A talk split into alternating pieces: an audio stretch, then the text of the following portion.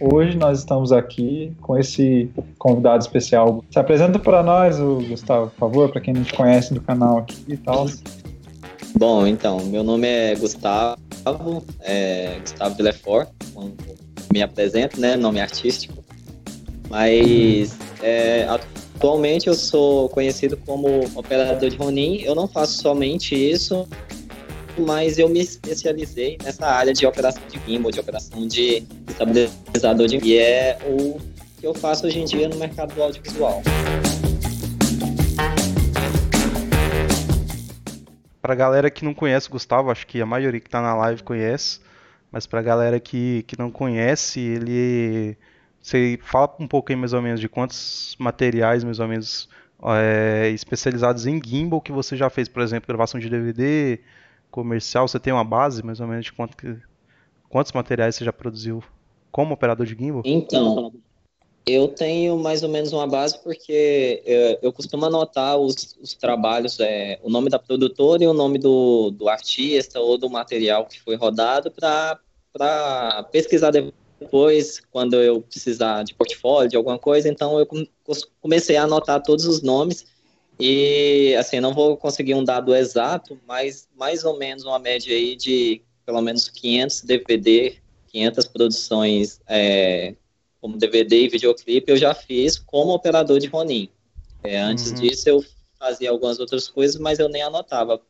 É, quando eu comecei a fazer gimbal mesmo, eu comecei a anotar para ter um, um, um, meio que uma organização né? disso, de quando eu um controle de quando eu precisasse, ah, nossa, eu fiz o, trabalho de fulano de tal, mas eu não lembro o nome do artista, ou eu não lembro para quem que eu fiz. É, aí eu comecei a anotar, então eu estou nessa, nessa média aí de já uns 500 materiais produzidos como operador de Ronin. Mas isso é quanto tempo? Aí, 4, 5 anos, mais ou menos, que é o que eu estou na área como operador de Ronin o ano passado só DVD, porque eu anoto só os DVD, que é o que eu mais faço, mas eu faço outros projetos, mas somente DVDs, é, eu rodei 70 projetos, 72 projetos o ano passado, entre DVD de grande escala e DVDs pocket, que é os DVD de, de estúdio, DVD sem público, certo. mas eu fiz essa média de 70 projetos musicais no ano. Aí teve outros projetos para institucional, alguns outros projetos que, que acaba que dá um pouco a mais. Mas, assim, só de, de do meio musical foi 70 projetos.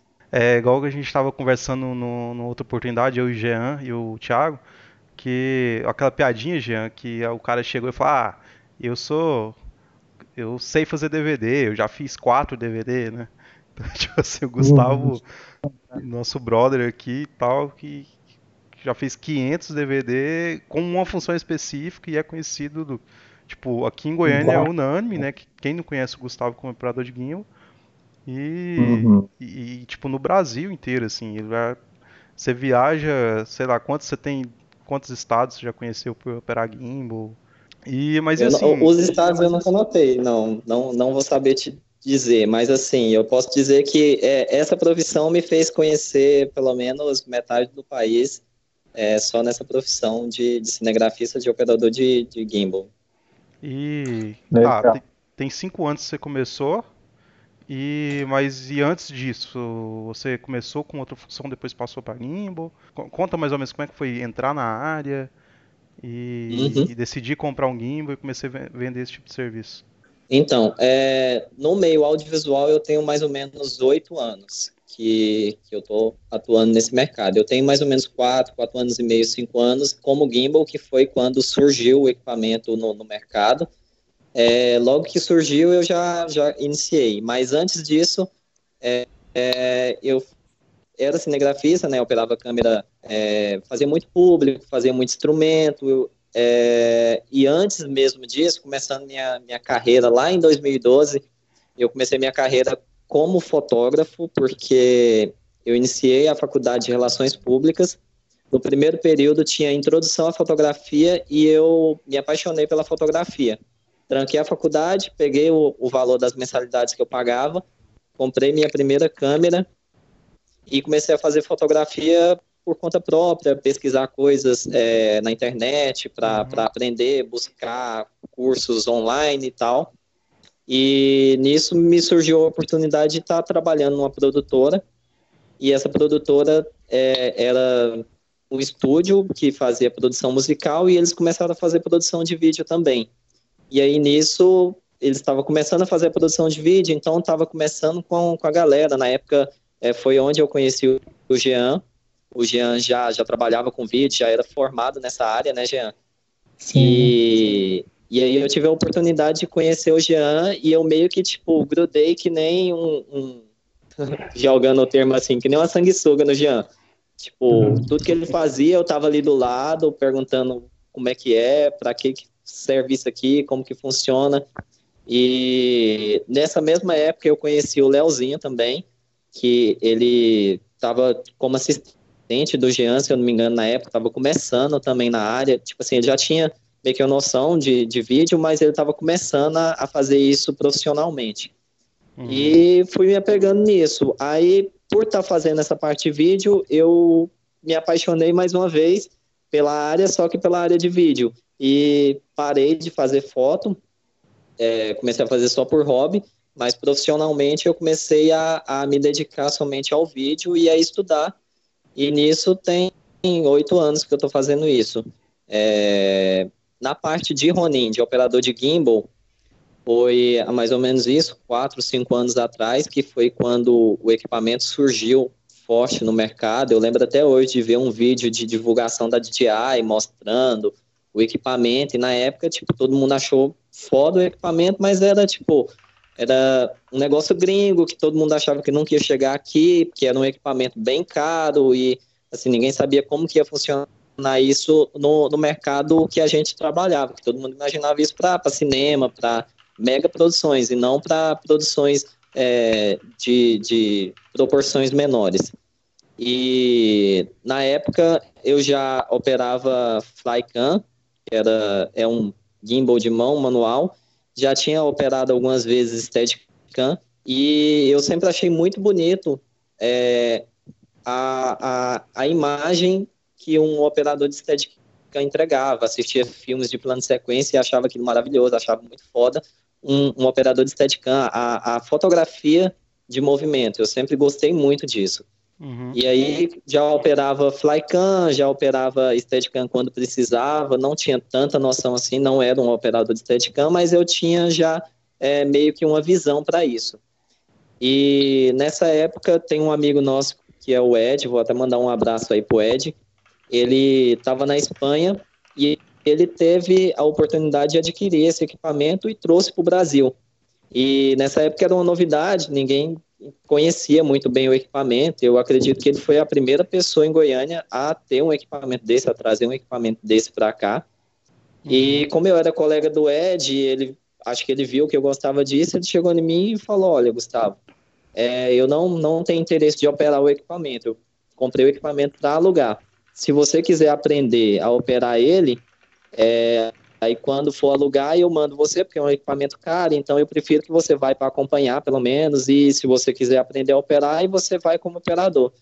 E nisso eu comecei, tipo, eu abracei a oportunidade, já era algo que eu, que eu gostava, era um equipamento, tipo assim, na minha visão, muito foda, e tipo, eu, velho, eu vou pegar isso e vou me dedicar a aprender, e não só aprender a operar, mas ser o melhor nisso, sabe? Não, uhum. não tipo assim, segmentar as coisas. Tipo assim, não, eu quero que daqui tantos anos a galera me conheça como o Gustavo, operador de gimbal. Porque... Você focou... Oi? Você focou só em gimbal, né? Esqueceu as outras coisas. Sim, sim, porque assim, é, ali na década de 80, na década de 90, tinha os operadores de Steadicam, né? Até meados de, de 2000, 2010 ainda, tinha muito operador de Steadicam é, renomado, gente bem grande. Ainda tem até hoje em dia, porque o equipamento não, não se extinguiu, mas é, sempre teve a função de, tipo, tinha um cinegrafista e tinha o operador de Steadicam. Então, era dois, duas funções é, diversas dentro da, do, do mercado do audiovisual. Não era, tipo, o cara que é cinegrafista, ele opera Steadicam. Então, aí nisso eu vi, eu, ah, talvez futuramente vai vir a ter esse mercado de tipo operador de gimbal, operador de, de estabilizador eletrônico. Então, por isso eu vi, ah, pode ser que seja a oportunidade de eu vir a ser esse profissional. Então, como o equipamento está chegando agora, não tem ninguém fazendo, a galera tinha meio que um certo preconceito porque é um equipamento novo, é um equipamento eletrônico, é, ninguém sabia como que ia funcionar no mercado. Mas eu enfiei os dois pés no peito e, tipo, vou estudar, vou pegar referência, vou... Não tinha curso na época, então, tipo assim, vou estudar filme com operador de Steadicam, vou é, abrir o manual desse negócio aqui, o, o, o máximo que eu conseguir e tentar entender como que funciona o equipamento, não só a parte de de montar e calibrar, mas a parte de como funciona o equipamento para se ele vir a dar algum problema, por ser um equipamento eletrônico, acaba dando.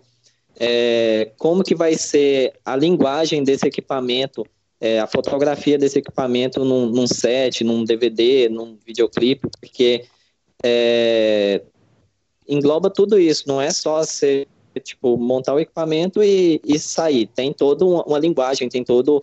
Eu falo que é tipo uma dança que você faz quando você está operando o gimbal. E se você não unificar o equipamento ao seu corpo, não adianta nada. A imagem vai ficar estabilizada, que é o que o equipamento entrega. Mas não vai ter linguagem, não vai ter. Fluidez, é, né? Sensibilidade, né? É, não, bem isso. Tem gente que acha estranho você dançando com aquele um gimbal, né? mas é, é preciso que o, essa questão que o Gustavo está falando, só para reforçar, tipo, não adianta você conhecer do equipamento, tipo assim, ah, comprei um, um, um gimbal, você sabe o nome modelo e tal, mas tipo, ah, cara, deu um pau, você não sabe nem o que aconteceu. Só que daí, por exemplo, você pega um trabalho que é, que é, que é um trabalho grande, se der um pau e você não souber resolver, cara, isso, de repente, está perdendo uma da, a câmera principal do projeto porque você não está é, especializado naquilo, você não sabe o que fazer. Às vezes era, tipo, colocar um um milímetro a câmera para o lado que o motor ia aguentar, sei lá, era um balanceamento. E lembrando que a gente trabalha com várias câmeras, né, né Gus? Você trabalha com câmera pequena, média, grande. Então, assim, tem que ter toda essa vivência é, que seja através de cursos e fazendo e conhecendo pessoas para ter essa. É, é, pegar essa vivência para saber é, tudo isso, além da, da questão da, da calibragem, além da questão do menu, além da questão do, da, das especificações técnicas, a, a, é, além de tudo isso, tem a, a, a linguagem da, da, do movimento da câmera, tem a fluidez no movimento, tem o feeling, né? Quem trabalha com área feeling, musical, né, você tem que saber o feeling para você saber a hora de entrar. O moment, né? O moment. O que mais, Gas, que você englobaria né, nesse quesito que uma pessoa tem que ter para ser um bom operador de, de gimbal? Bom, é, ao meu ver é isso. Foi o que eu preparo utilizei. Físico. Eu busquei é, preparo físico, com certeza. é, isso é essencial, porque é um equipamento que é pesado. Né? O, eu trabalho com o Ronin da DJI e eu acredito que ele tem só o equipamento tem aí 3,8 kg, sem câmera, sem nada, só o equipamento. E assim, ah, é 3,8 kg, é levinho, mas segura isso por 4 horas no braço, né? E assim, aí você joga a câmera, vamos supor, eu já trabalhei com um setup de 16 quilos, uhum. rodando videoclipe que é tipo quase uma diária de 12 horas. É lógico que você não fica full time, mas assim, eu já participei de projetos que durou 6, 7 horas full time, sem pausa. Dava ali 10, 15 minutinhos de pausa e começava de novo. Então, você tem que ter um preparo para isso. É, você tem que ter muito cuidado, porque tipo, você está ali em cima de um, vamos supor, no, no, meio artístico, no meio musical, você está ali em cima de um palco que tem no mínimo um metro e meio, dois metros.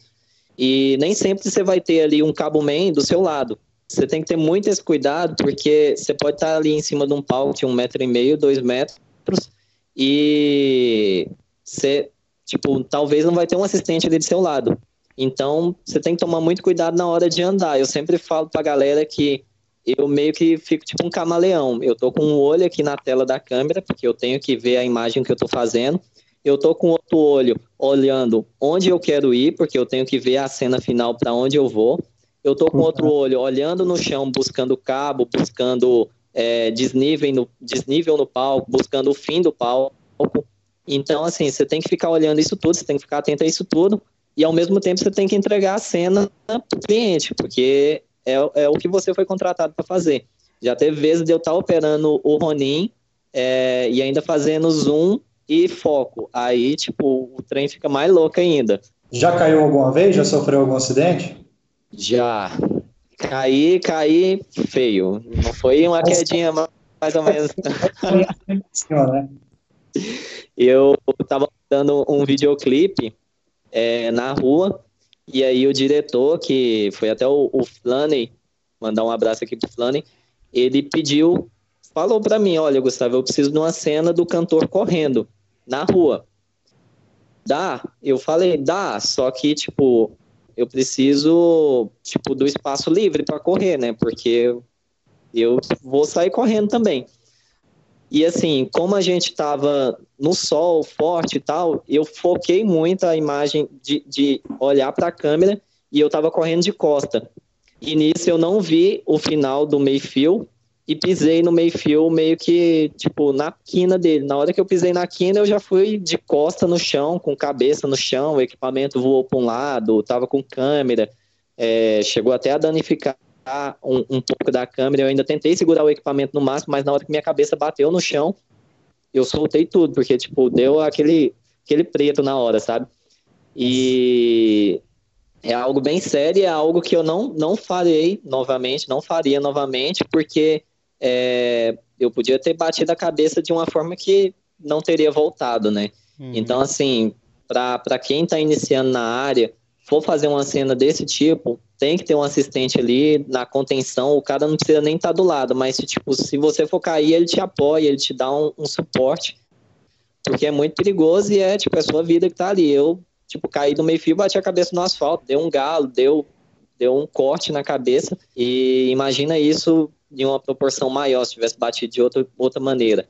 É, já teve vezes em cima do palco de o fim do palco terminar, ainda bem que o palco era baixo também, mas nisso eu tinha um assistente ali do lado. Mas na hora que eu pisei e eu não senti mais o palco, eu forcei na perna que ainda estava em cima do palco para tentar é, amaciar a queda. E aí nisso o assistente que estava fazendo cabo viu e já apoiou minhas costas. É, mas se fosse um palco um pouco mais alto, eu teria caído sem nem ver. Então, assim, tem que ter bastante cuidado nessas, nessas coisas, porque, tipo, além de, tipo, danificar o equipamento, danificar você, você vai parar toda a gravação, vai, dependendo se você estiver no show, vai ter que ir bombeiro, vai parar tudo. Então, tem que ter muito cuidado com isso. Acaba sendo uma produção de risco um pouco, né? É, é, é, sua vida, né? É, eu acho é que, é? que dá para englobar a, a, a, profissão, né, a operação de gimbal como um T adicional de periculosidade, como é que chama periculosidade. isso? É, porque, pô, você trabalha com, com cabo, às vezes cabo de energia conectado é, no seu corpo. Sim, sim. Você trabalha sim. com um equipamento muito caro que às vezes nem é seu. E... Eu já tomei choque Tomar, também por causa disso. Tomar choque, você tem risco de cair do palco, você tem a sua coluna ali né, sendo danificada. Então acho que Sim. é uma profissão que, que exige esforço físico, é, né, enfim. Eu acho que, por exemplo, eu é mesmo, é até na época que uhum. você começou, a gente já trabalhava junto em alguns, alguns trabalhos. Até eu tinha até pensado, eu cheguei a comprar um gimbal para fazer locação, mas tipo assim, operar mesmo, cara, é... primeiro que eu sou gordinho, não, não tenho preparo físico, não dou conta de sair, por ficar quatro horas com um gimbal na, na é, segurando um gimbal, né? E mas é isso, cara, é... eu acho que facilmente é tem que até por isso eu acho que você cobra mais do que os outros câmeras normalmente não só pelo uhum. equipamento, pela qualidade do serviço, mas também pela periculosidade, né, que, que, que agrega. Sim, é, sim. lembrando, é, lembrando que, tipo assim, tem algumas produtoras que às vezes, é, ah, o projeto é pequeno, não sei o que tal, não leva assistente, né, e eles batem essa, ah, não tem sim. assistente, mas o equipamento provavelmente também não tem é, seguro, seguro, muitos têm, muitos não, e aí, tipo, olha a responsabilidade que fica quando você aceita é, fazer algo assim, porque além da sua saúde, tem todo o equipamento que, se der algum defeito, alguma coisa, você vai. Provavelmente, se, se a, pro, a produtora pagar o prejuízo, mas ela vai deixar de te chamar porque acha que você ainda que, que estragou a coisa, ou sei lá, foi antiprofissional, sendo que às vezes um assistente, uma pessoa ali para dar um suporte seria. É, seria não, é o essencial, né? É, é, um, é, é 10% ali do, do, do projeto ou nem isso, e tipo assim, nem 1% do, do valor do equipamento, né? Então, assim, tipo, um, um valor de um, de um, cachê de um assistente não é nem 1% de um valor de um, de um equipamento que está ali em risco se você cair, se você chegar a danificar ele.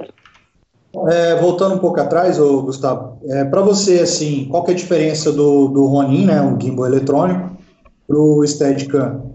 É, então, tem toda a, a linguagem do, do equipamento. Apesar dos dois serem equipamentos estabilizados, dos dois é, entregarem a função estabilizada da imagem, é, é, eu entendo como dois equipamentos de, bem diferentes, sabe? Eu acho assim, ainda admiro e acho maravilhoso um Steadicam numa gravação de DVD. Eu acredito que se tivesse orçamento, se a produtora tiver orçamento para colocar um Steadicam e um gimbal, cada um vai entregar uma linguagem diferente.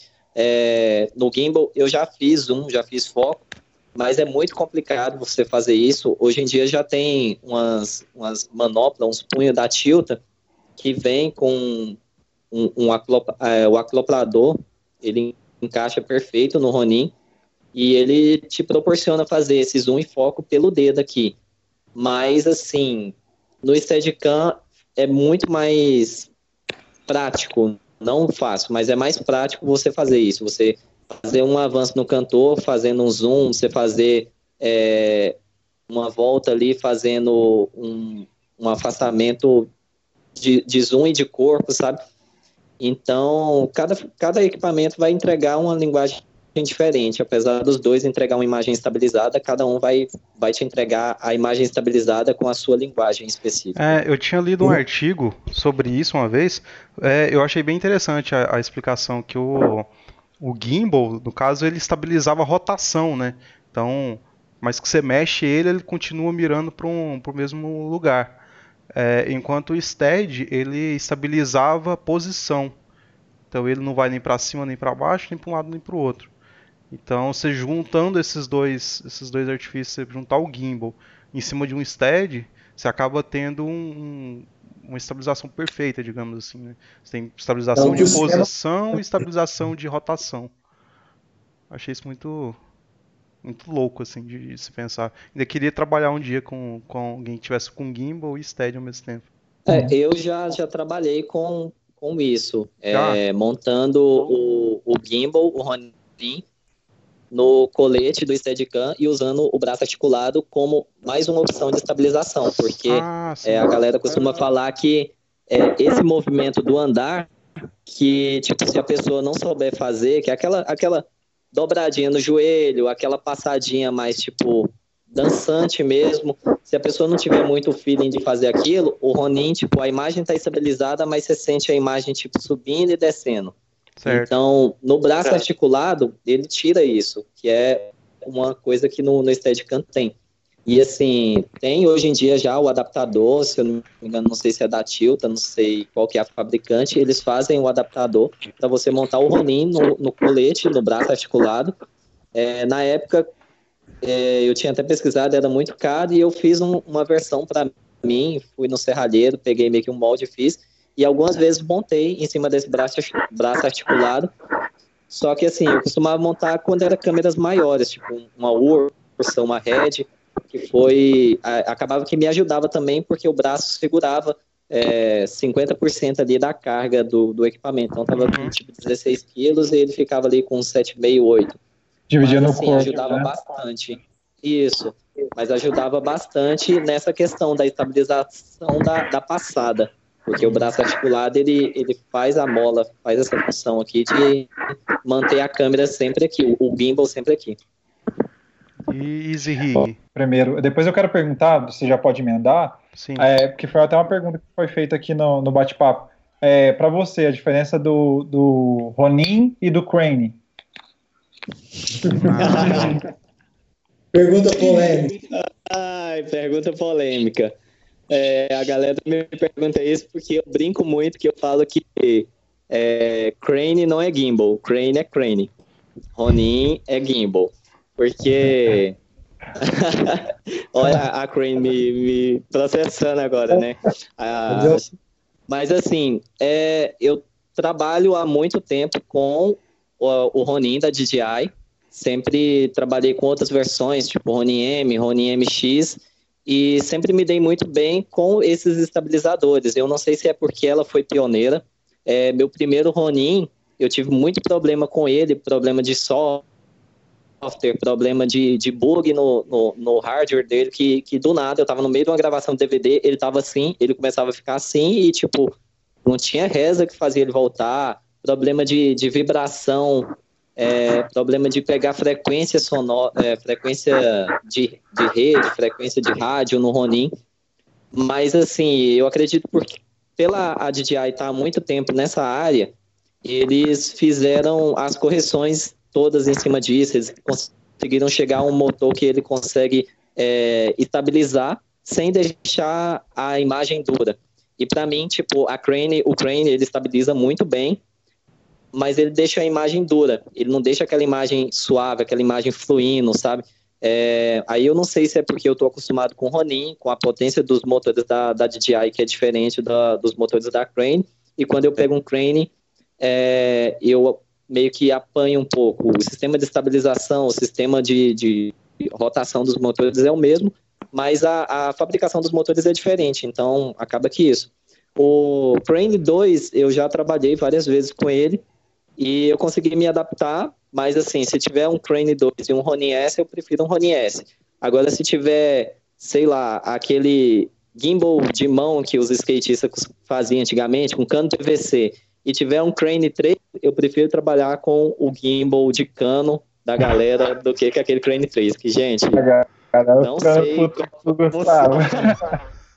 Eu já vi essa diferença na edição. Eu já peguei material seu Claro, a maioria com gimbal, com o Ronin, né?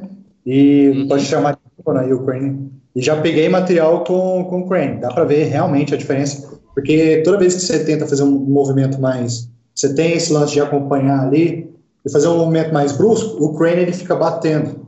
Não é aquele uhum. movimento liso, vai virando. O Crane ele bate. É, não sei por quê. Será que. que uhum. É tipo assim, eu, eu acho que, que vale a pena também é, separar os dois tipos, né? Tipo, o Crane não, não, fez um equipamento parecido com o Ronin M ou com o Ronin, o Ronin grande, né? Ronin 2 ou Ronin 1. Então, porque por exemplo assim, ó, eu, se for para mim escolher entre um Ronin M e um Ronin S, eu tenho um Ronin S hoje. Mas eu prefiro o Ronin M mil vezes, assim. Eu e conheço outras pessoas que têm os dois, ou já tiveram os dois, e, e preferem um M porque, tipo, a, a ergonomia dele é melhor para você fazer o movimento e tal. Aí, acho o que... S é mais pela portabilidade. Pela é, ele é mais facilidade. portátil, mais fácil de carregar, enfim. Então é, é mais fácil de montar, é... mais rápido. E uma coisa que eu vejo muita gente errando também é a seguinte, tipo, os, os flyhand, né, de uma mão só ali que você opera, o Ronin S, o Crane, eles foram feitos, é, ao meu ver, o mercado o mercado de, de filmmaker de casamento, o mercado de filmmaker de guerrilha, que é aquele cara que tem que levar tudo na mochila e ele, ele fazer tudo. Ele operar drone, ele operar gimbal, ele fazer câmera na mão. Que é o mesmo lance da, da galera que faz casamento também, que eles têm que fazer tudo. Ele tem que estar tá fazendo ali com, com gimbal na mão, ele tem que estar tá fazendo uma câmera solta, ele tem que fazer no tripé. Então é um negócio mais prático, porque você encaixou duas peças, ele já está pronto. E é um negócio para câmeras pequenas. Então, assim, mesmo que a DJI, mesmo que a Crane fez o equipamento e está lá no, no, manual a especificação que ele suporta 3,5 kg, 4 kg, eles fizeram pensando em câmeras tipo a 7S, tipo a 6300, tipo câmeras de, uhum. sei lá, 1,5 kg no máximo com lente. E aí a galera é, acha que porque ele suporta 4 kg, eles podem montar uma Blackmagic com uma lente, uma 2470, que ele vai suportar, mas tipo, ele suporta suporta 4 kg e a Black Magic com a lente tá dando 3,8 kg, então é para ele aguentar. Mas na verdade, tipo, ele suporta, mas não quer dizer que ele vai entregar uma, uma imagem com fluidez uhum. boa para isso. Até é a questão do, do, do Ronin que eu tenho, que eu tenho o Ronin 1, Ronin, aquele Ronin grande, que é de 9 libras, e para câmeras médias e grande, ele é excelente. Para câmeras menores, tipo uma 6300, uma 7S, já fica bem complicado você fazer o balanceamento dele, porque a, acaba que a base de tilta dele é bem mais pesada do que o peso bruto da câmera. Então, assim, muitas vezes você tem que botar, tipo, contrapeso na câmera para você deixar a câmera mais pesada, você conseguir ter uma estabilização boa dos motores, porque os motores jogam muita potência, mas a câmera é bem leve. Então, tipo, pode ser que não, não fique bem estabilizado, pode ser que vibre, pode ser que dê deadband, ele fica batendo quando você finaliza o movimento. Então, cada equipamento eu acredito que foi fabricado para um estilo de, de operação com um estilo de equipamento. Então, assim, talvez seja isso. Uh, os cranes foram feitos para 6300, a 7S, essas mirrorless menores, mas a galera quer montar, sei lá, Black Magic Pocket com setup gigante, sabe? Trabalhar no limite. Se trabalhar no limite nunca é bom. Então, lembrando também que vai muito da, da questão da linguagem, é, dependendo do trabalho, claro. É, primeiro é escolher o que você quer de imagem, depois escolher a câmera, a ótica, para depois entender também qual é o Ronin que vai usar, ou qual o gimbal que vai usar, ou se vai ser. Porque se você fizer o contrário, também você acaba limitando a questão da imagem, né? Tipo, ah, vou usar uhum. tal gimbal que só cabe um quilo e meio. Ah, mas eu queria uma lente que tivesse uma ótica tal, que não desse tanta distorção tal. Aí, infelizmente, você vai, vai deixar de ganhar na, na qualidade da imagem também, porque você escolheu fora de ordem, né? Você escolheu, tipo, um periférico antes do, do, do, do equipamento principal. Né? Uhum. É, o Jarvis está falando ali também sobre orçamento, né? Você, é... você ter ideia do que, que esse orçamento permite também, né? Sim, sim. É... Ah, aproveitando, o Jota também falou que você tem que comprar um Trinity também, que é a mistura né, do Stead. Oh, do... meu sonho. É. Eu quero ver o mercado goiano ter orçamento para me contratar com o Trinity, mas tudo bem. Explica aí o que é Trinity que eu não sei não. O Trinity, ele é uma função, é uma junção é, de um estabilizador eletrônico com o Steadicam, a ARRI que, que fabrica ele, e assim, é, o mais massa dele é que ele tem uma, uma, Na cabeça dele, ela é redonda. Então a câmera fica aqui no meio e ele ao redor ele estabiliza totalmente. É basicamente as mesmas funções do, do, do gimbal do Ronin, ele tem, é, mas se eu não me engano, ele, ele tem cinco eixos de estabilização, enquanto o Ronin tem três eixos de estabilização. Mas ele é para câmeras bem grandes, né, assim, câmeras cinematográficas mesmo, câmera ali de, de 25, 30 quilos. E é um equipamento que, se eu não me engano, ele está saindo aí na faixa de 80 mil, quando o dólar estava mais baixo. Hoje em dia, com certeza, está bem mais caro. Então, assim, não é o tipo de equipamento que o mercado aqui vai, vai ter orçamento, porque como é que você vai chegar com um equipamento de 80 mil e cobrar o mesmo preço que você cobra com um equipamento de 20 mil, de 15 mil? Então, você tem que saber onde você investir e saber se isso vai ter saída também. É, o então, Trinity é aquele, é aquele bastão que tem, na, na verdade, tipo, essa estabilização eletrônica na ponta do bastão, né? Como se fosse um, Isso. um stead mesmo, que tem tá, a parte do bastão, só que na ponta tem imagem. Então você consegue ele, fazer ele, um giro com o bastão, sendo que o computador está na ponta do. Seria isso, mais ou menos, né? Tipo, isso, e ele tem o, o colete, o braço articulado da, da mesma forma. Gus, é só fazer uma pergunta para você. É, quando você começou, qual, o que, que você entende, o que você percebeu assim de mudança de mercado? Porque quando você começou com gimbal, era mato, né, praticamente. Tipo assim, é, foi, igual você falou, aqui em Goiás mesmo deve ter sido o primeiro, sei lá. Era, é, era sim, mato. Sim. E agora, tipo, para onde está caminhando? O que, que você, você enxergou nessa mudança assim de maior? Assim, o que, que o mercado mudou tanto? O que, que como está hoje? Sim. É, sim. Quando eu comecei com o Ronin, é, a galera ainda trabalhava nos grandes DVDs com Steadicam, nos DVDs menores eles trabalhavam com é, traveling ou até ligeirinhos, né?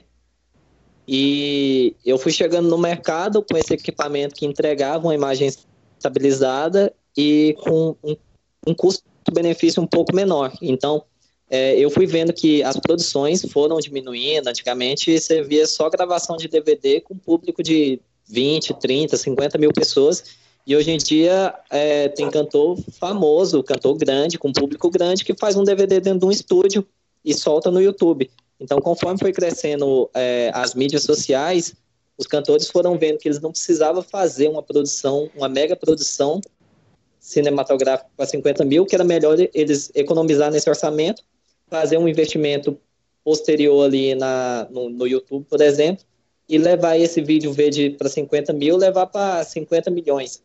Então, por causa disso, o, o orçamento da, das produções foram diminuindo e eu cheguei com um equipamento que é, entregava uma imagem estabilizada, entregava os avanços, entregava aquela, aquela imagem com o movimento que a galera queria, mas que tinha que ter um traveling, que ocupa muito espaço, que vamos supor, eu já gravei DVD dentro de estúdio tem, sei lá, dois metros, então como é que você monta um traveling ali dentro para ele fazer um movimento? Tipo, pra, basicamente, cada, cada trilho dele tem um metro, então tipo, vai, vai ficar curto, vai ter trabalho, vai ser um operador do traveling, o operador do carrinho, é, talvez uma maquinária para levar e montar isso, então acaba que tipo, o orçamento fica alto e eu chego com o gimbal entregando isso tudo para o cliente, não da mesma maneira que cada equipamento tem sua linguagem, sim, mas que vai entregar uma, uma vamos supor, o cliente quer uma imagem com movimento, mas ele não tem um orçamento para pagar um traveling, ele não tem um orçamento para pagar um Steadicam, ele chama um operador de Ronin.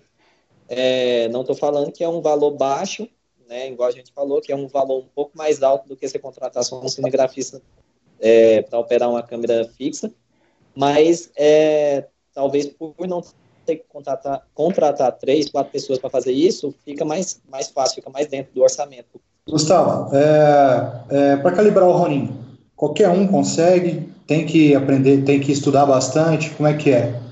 Não, a calibração do Ronin é bem simples, é, não tem muito segredo. Para quem já estabilizou é, grua, para quem já a cabeça de grua, né? Para quem já estabilizou Flycam, por exemplo, ou Steadicam, ele trabalha com basicamente três, três eixos de estabilização, que é punch, tilt e roll. Então, você estabilizando essas três, essas três parâmetros dele de do, do Ronin, ele vai vai estar tá estabilizado, mas assim, você tem que buscar a marca zero daquilo. Tem a, a função de estabilizar os eixos e tem a, a função de ir no aplicativo e fazer a leitura da, da potência que, que cada motor vai trabalhar, porque assim, se eu boto uma câmera de 1 kg e eu boto uma câmera de 6 kg, o motor vai ter que jogar mais potência para a câmera de 6 kg. E da mesma maneira, se eu estiver trabalhando com a câmera de 6 kg e montar uma câmera de 1 kg, o motor vai estar com muita potência. Então, assim, já teve várias vezes, várias pessoas virem chegar em mim, me ligar e falar, olha, meu, meu gimbal tá vibrando, meu gimbal tá com um barulho estranho, meu gimbal tá tremendo. E é basicamente é só isso, é só entrar no software, mas é uma coisa simples, mas assim, que dá muito pau em muita gente. Uhum. Já, já teve amigo meu de me ligar, tá em outra cidade, vai rodar o projeto e me liga desesperado e fala, Gustavo, o equipamento não tá estabilizando. Já fez isso. Tem uma pergunta aqui do Gutierson. É, o que você sente que pode ser melhorado nos equipamentos de estabilização e quais são suas expectativas em relação aos futuros lançamentos? O que, que, você, que, que você sente que pode ser melhorado e o que, que, que, que você sente que vem por aí que pode é, melhorar a sua experiência com gimbal, enfim? Bom, então, eu acredito que se eu for pegar nessa, nessa parte de fly hands, né, do Ronin S, do Crane, é, são equipamentos acessíveis, mas que, ao meu ver, eles poderiam trabalhar melhor os motores para tá, tipo, realmente, ah, o equipamento suporta 4 kg e eu botar um equipamento de 4 kg ali e ele suportar. Então, isso aí vai, vai haver com o motor do, do equipamento. Então, trabalhar isso, é, dos equipamentos trabalhar também em modo extremo também, que é assim, é, se eu não me engano, no Ronin S, que tem um Ronin S, Antônio, ele tem a função de, de tipo, para quando você for montar ele num carro, para quando você for fazer, tipo, alguma cena correndo, e você ativa esse modo nele, que ele dá mais potência para os equipamentos. Então, investir nisso melhor, porque é, há muito tempo atrás a gente já, já tinha feito testes, eu tenho até um vídeo no meu Instagram testando, tipo, é, uma cena com a pessoa correndo e eu com o Osmo, outra a pessoa correndo eu com o Ronin M, e outra a pessoa correndo e eu com o Ronin 1. E, tipo, a diferença é gritante na estabilização de imagem do Ronin 1 para o Ronin M, por exemplo. Então, assim, eu sei que muda valores, muda tudo, mas por que não fazer estabilizadores de imagem com um custo legal e bons também para todo mundo poder trabalhar assim. E na questão do, do que eu espero de equipamentos, é, eu estou aguardando até hoje a DJI lançar o Ronin 2M, porque em todos os Ronins que ela lançou, ela lançou versões menores, versões é, com o custo menor e mais acessível. É, eu acredito que são equipamentos que tinham que ter uma assistência técnica também melhor, é, porque eu já presenciei várias pessoas que queimaram os equipamentos, queimou o motor do Ronin por, tipo, por não saber no momento que, tipo, ah, tinha que estabilizar ou deixou ele ligado em cima de alguma coisa e o equipamento queimou e a pessoa perdeu esse equipamento, porque não tem peça de... de reposição. Para trocar, reposição. Não tem peça de é... reposição para isso, a não ser que você compre outro Ronin estragado e tira as peças dele por conta própria. A Tainara tem mais uma pergunta aqui, ó. Qual a relação do operador de gimbal e o diretor de fotografia? Pensando que o operador deve usar também o seu poder criativo, de composição, velocidade para chegar no resultado que o diretor pediu. Que a gente já teve uma experiência, né? Acho que o Jean também já teve experiência contigo. De a gente está fazendo, por exemplo, acho que a nossa faz um tempo já de que eu estava fazendo dois curta-metragens em seguida. Você lembra desses filmes? Os filmes do Éden. Que acho que foi, foi bem massa a nossa interação, assim. Eu não sei o que, que, que você achou na época, mas acho que, tipo, eu era o diretor de fotografia e você tava ali para fazer operação de gimbal, operação de câmera. Como é que foi essa experiência, assim?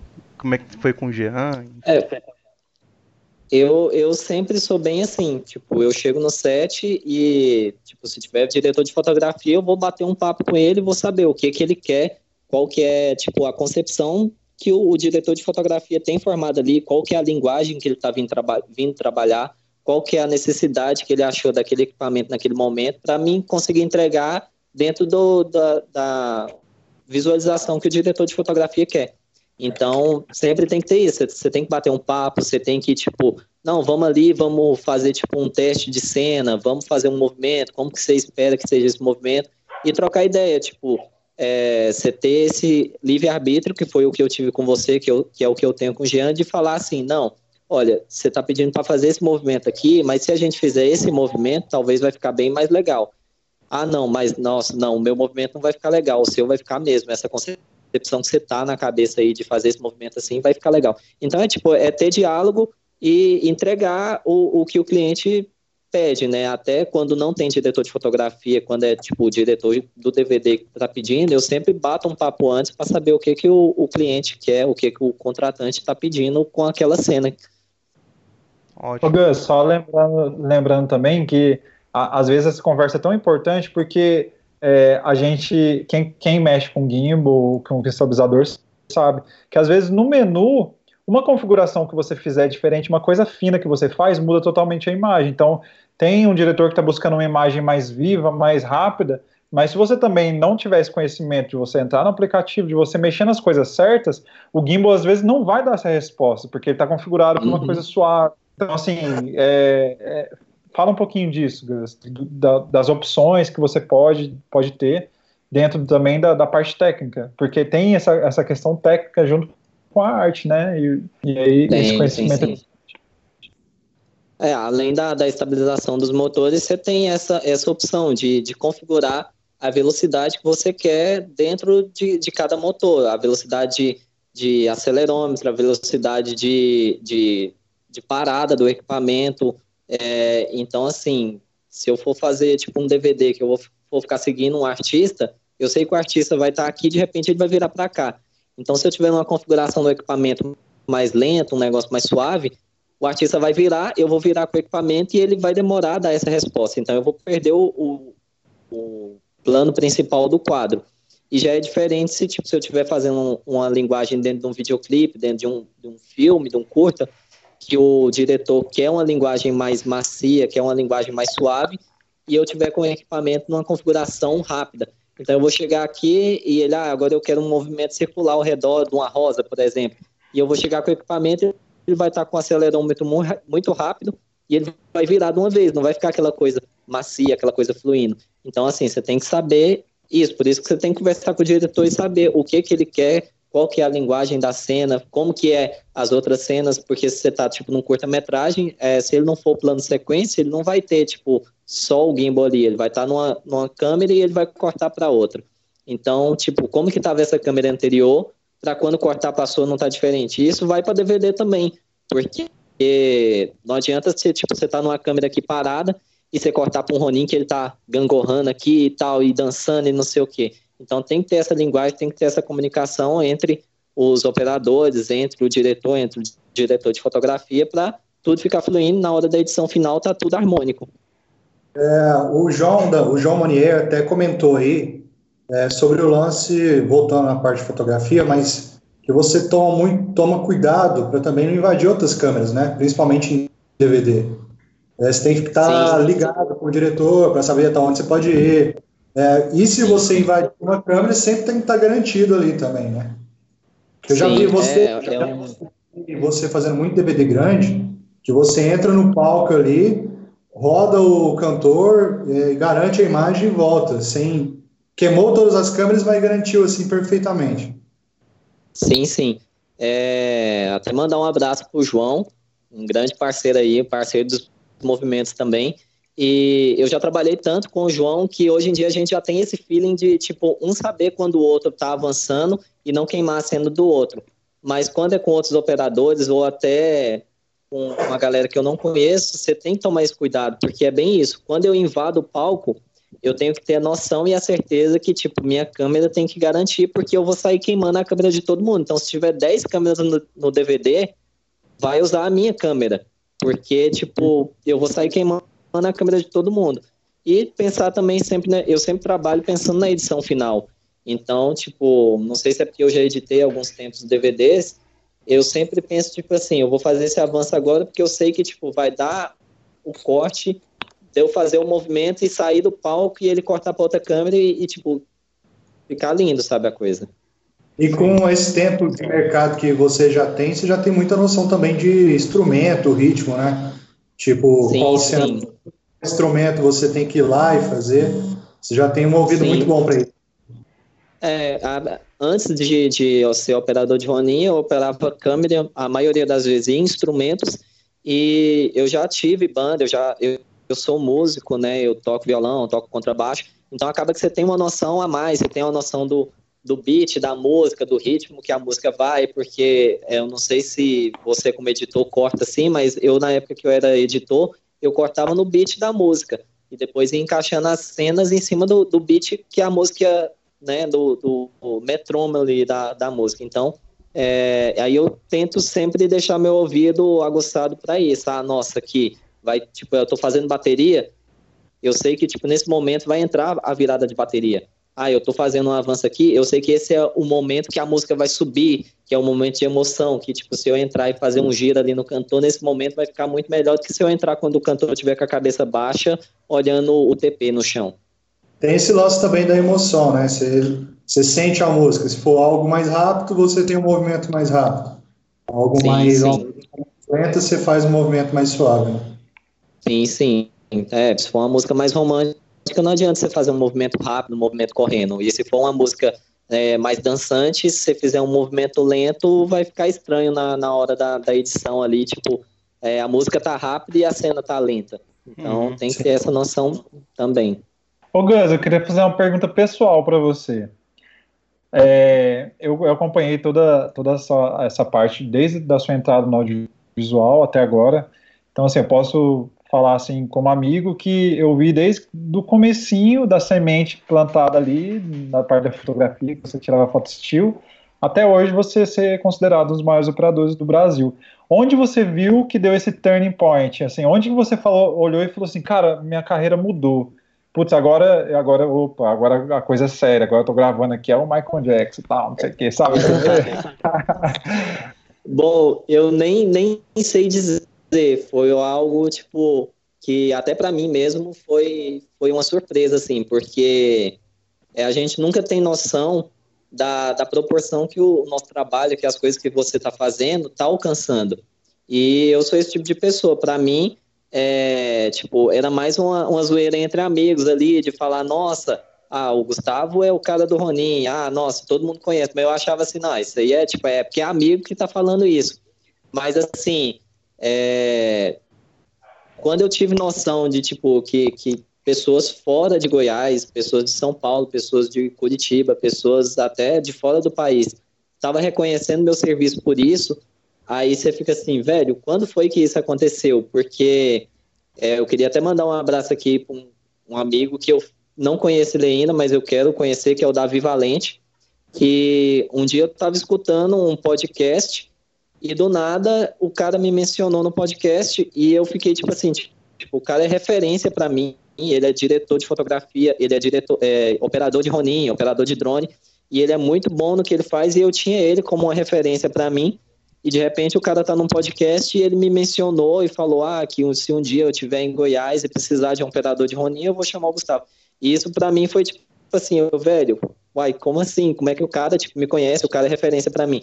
E já várias outras pessoas, já vários outros contratantes que, tipo, eu tinha muita vontade de trabalhar com as pessoas por, por gostar do material da, das pessoas, por gostar do jeito que eles trabalham. E, tipo, de repente o cara te chama para trabalhar e fala: Nossa, eu já conheci esse serviço, eu conheço é, suas imagens e tal.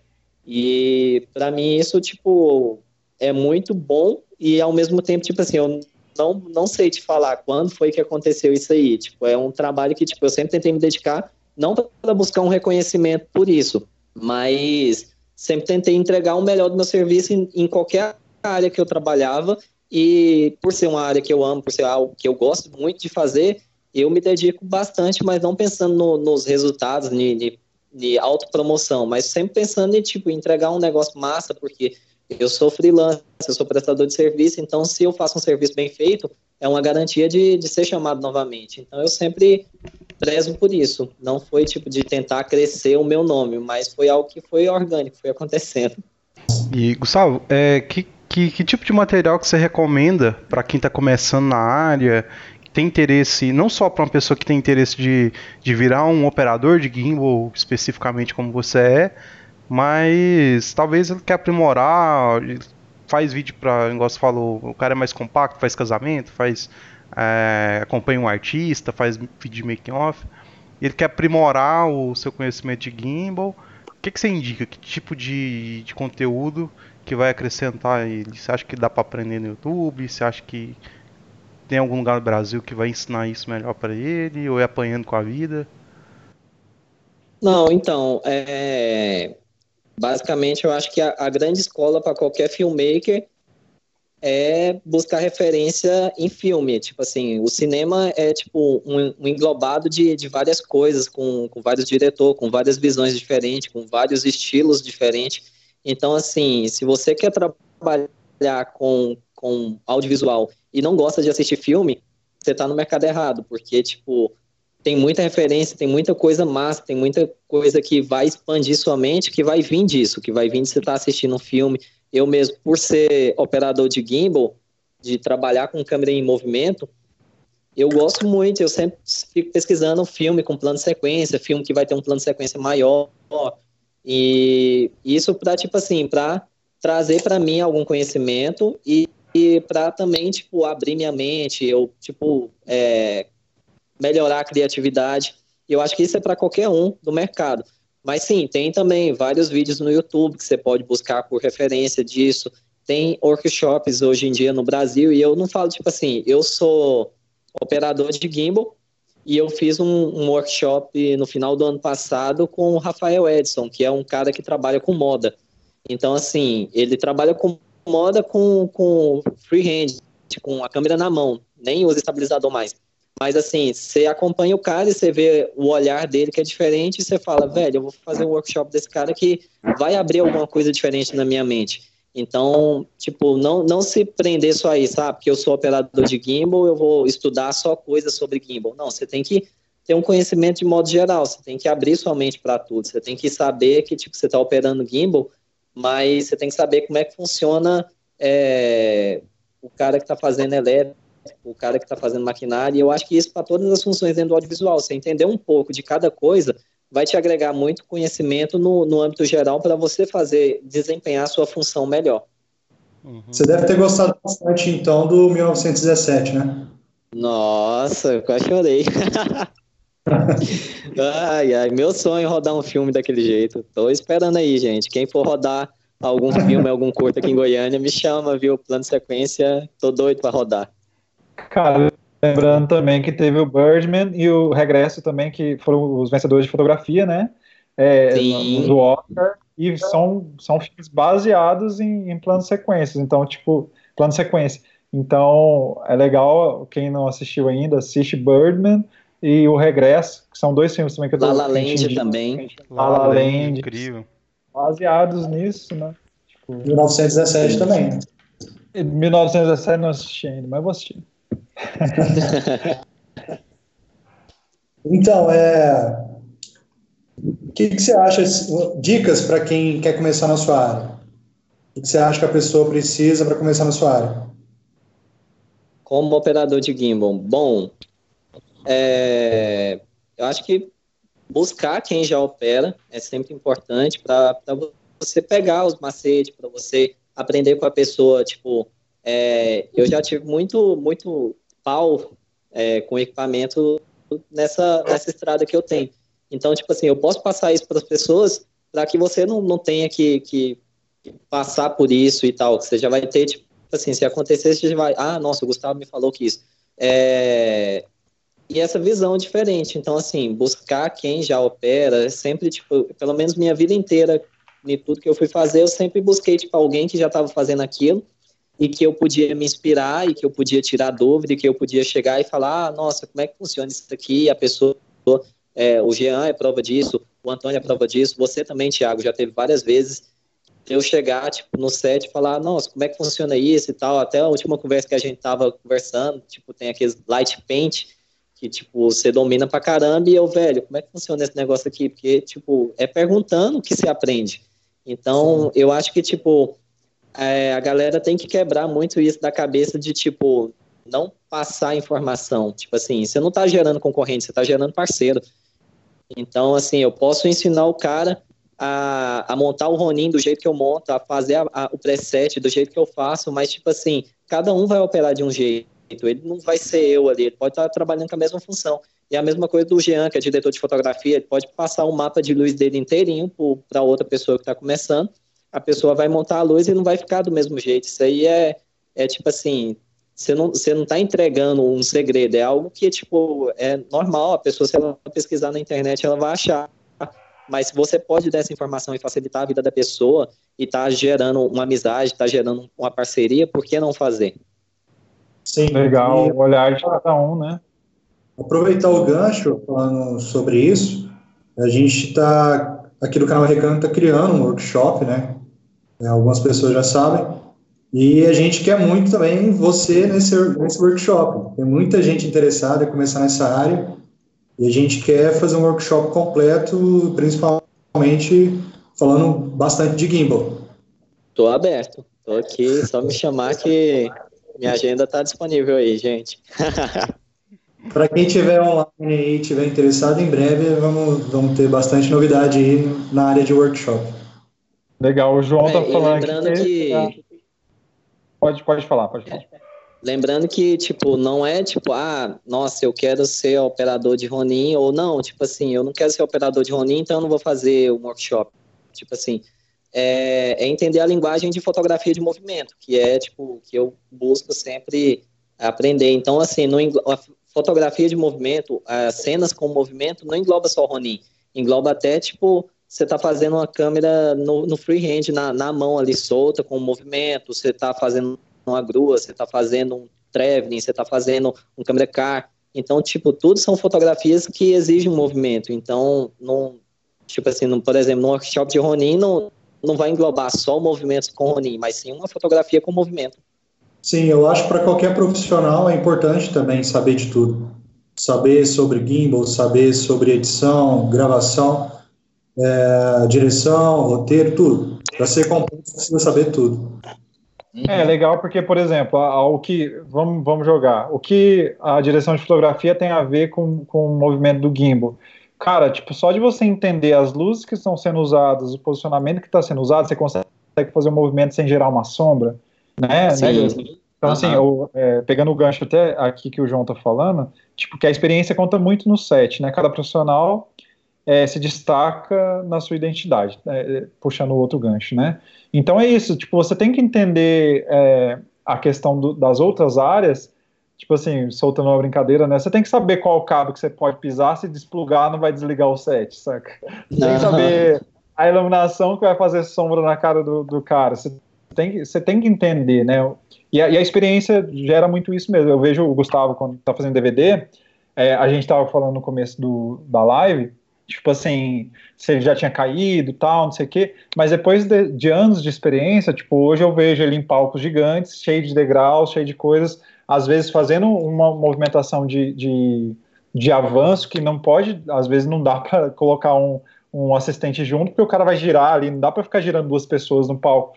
E assim, a questão da visão periférica que ele, que ele, ele desenvolveu, ele consegue, tipo, eu falo assim, cara, ele vai pisar fora, vai pisar fora, pum, ele pisa num espacinho pequenininho que cabe só um pé dele com a ponta do pé e, tipo assim, e mantém o movimento com tudo. Então, a questão da experiência, a questão da, da, do que você desenvolve, né, é a, a, visão periférica, e também uma coisa que você falou sobre você ensinar as pessoas tudo, não tem problema porque cada um tem o seu olhar, né, cada um tem o seu jeito de ver a vida, porque a arte, na minha visão, é isso, tipo, é você levando para a imagem, você criando uma imagem, experiências que você consegue enxergar, se você não consegue enxergar uma certa imagem, uma certa luz, uma certa coisa bonita na vida, você não vai conseguir colocar para uma imagem, né, então é, é, legal isso. Então, a, a, parte técnica é uma parte que é um quesito obrigatório, assim, para quem quer entrar na área. Então, é, tipo, aperfeiçoar, primeiramente, a primeira coisa, na minha visão, é pegar essa parte técnica, que inclusive com esse workshop agora do canal Recanda, a gente vai passar essa, essas dicas,